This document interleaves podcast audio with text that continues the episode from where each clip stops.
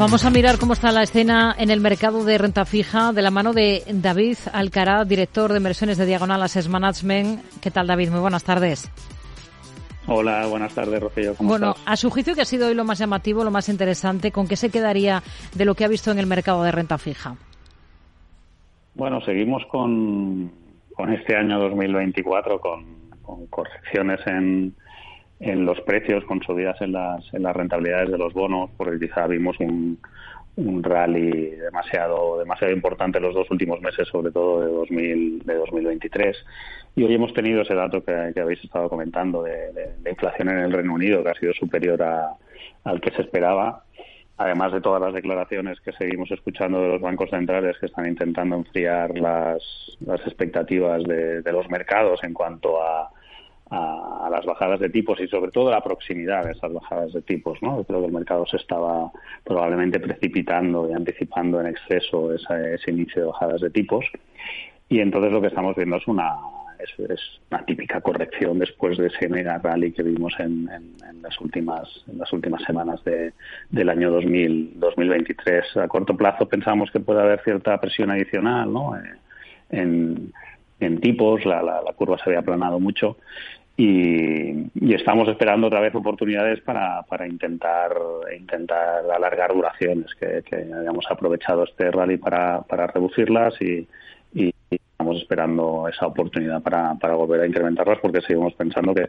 que es un año para, para el activo que, que seguro que los bancos centrales bajan tipos sobre todo en, en Europa por la situación macro y por lo tanto pues con ganas de, aprovecharlo pero pero creemos que ahora pues esta situación de corrección pues puede seguir en, los próximos días.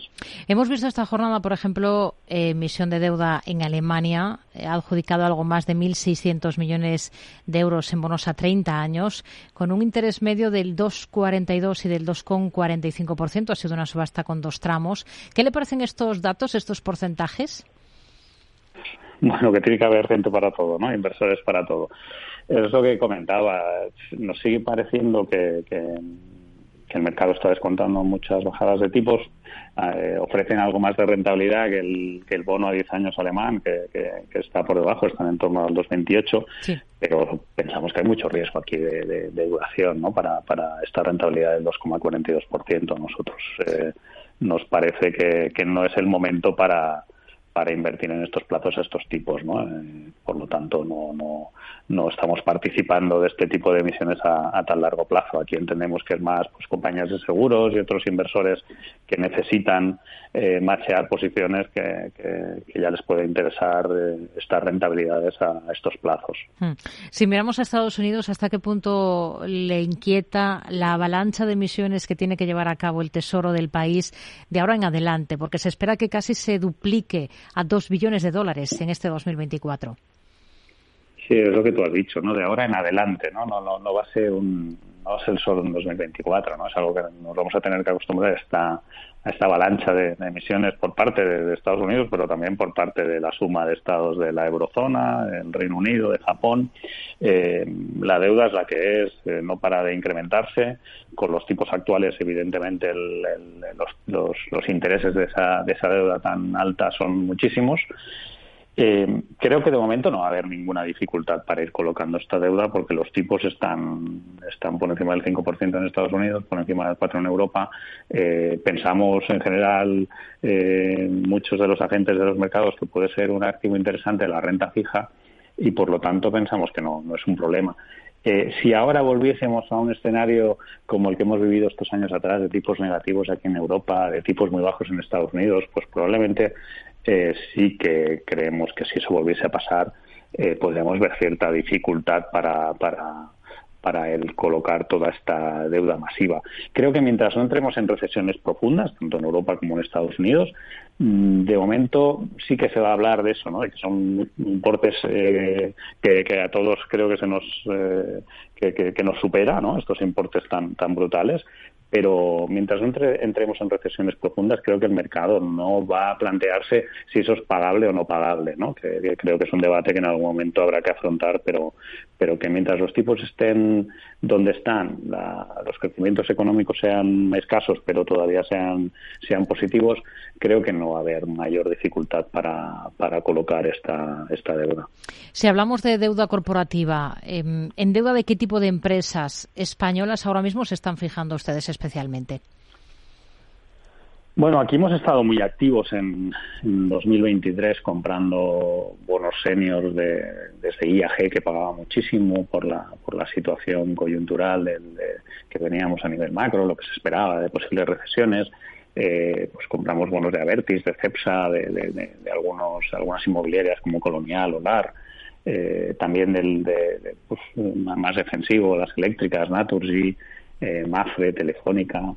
Eh, ahora estamos, estamos pensando que, en, algunas de estas emisiones a plazos de cuatro o cinco años que ya han corrido muchísimo, estamos incluso planteándonos deshacer alguna posición como, como en Colonial 2028 o en, o en Avertis 2028, que ya ofrecen rentabilidades, eh, pues en un caso del 3,25 y en el otro del 3,5 y que, que que lo que decíamos, ¿no? que, han, subido mucho los precios y bajado bastante las rentabilidades, pero hemos estado muy activos ahí. Luego, en, todo el, sector financiero, pues veíamos eh, interesantes las, las seniors, las preferentes senior de, de banca mediana, de Abanca, de Unicaja, de, de Sabadell y luego estuvimos comprando también y siendo muy activos por el diferencial que nos ofrecía eh, las subordinadas financieras de, bancos de mayor tamaño aquí como Caixa o como Santander y algún coco también en, cuando cuando hubo todo el eh, el ajetreo, todo el movimiento que tuvimos con, con Credit Suisse, que, ahí se dispararon los diferenciales de los cocos, pues eh, emisiones de bancos que nos parecen solventes y que nos parecen seguros como Caixa y, y Bankinter, pues también fuimos fuimos activos y, compramos emisiones de, de, este tipo. Cambiando de tercio completamente, ¿qué oportunidades ven ustedes em, a día de hoy, eh, este año, en el mercado de crédito high yield? ¿Qué ven más atractivo?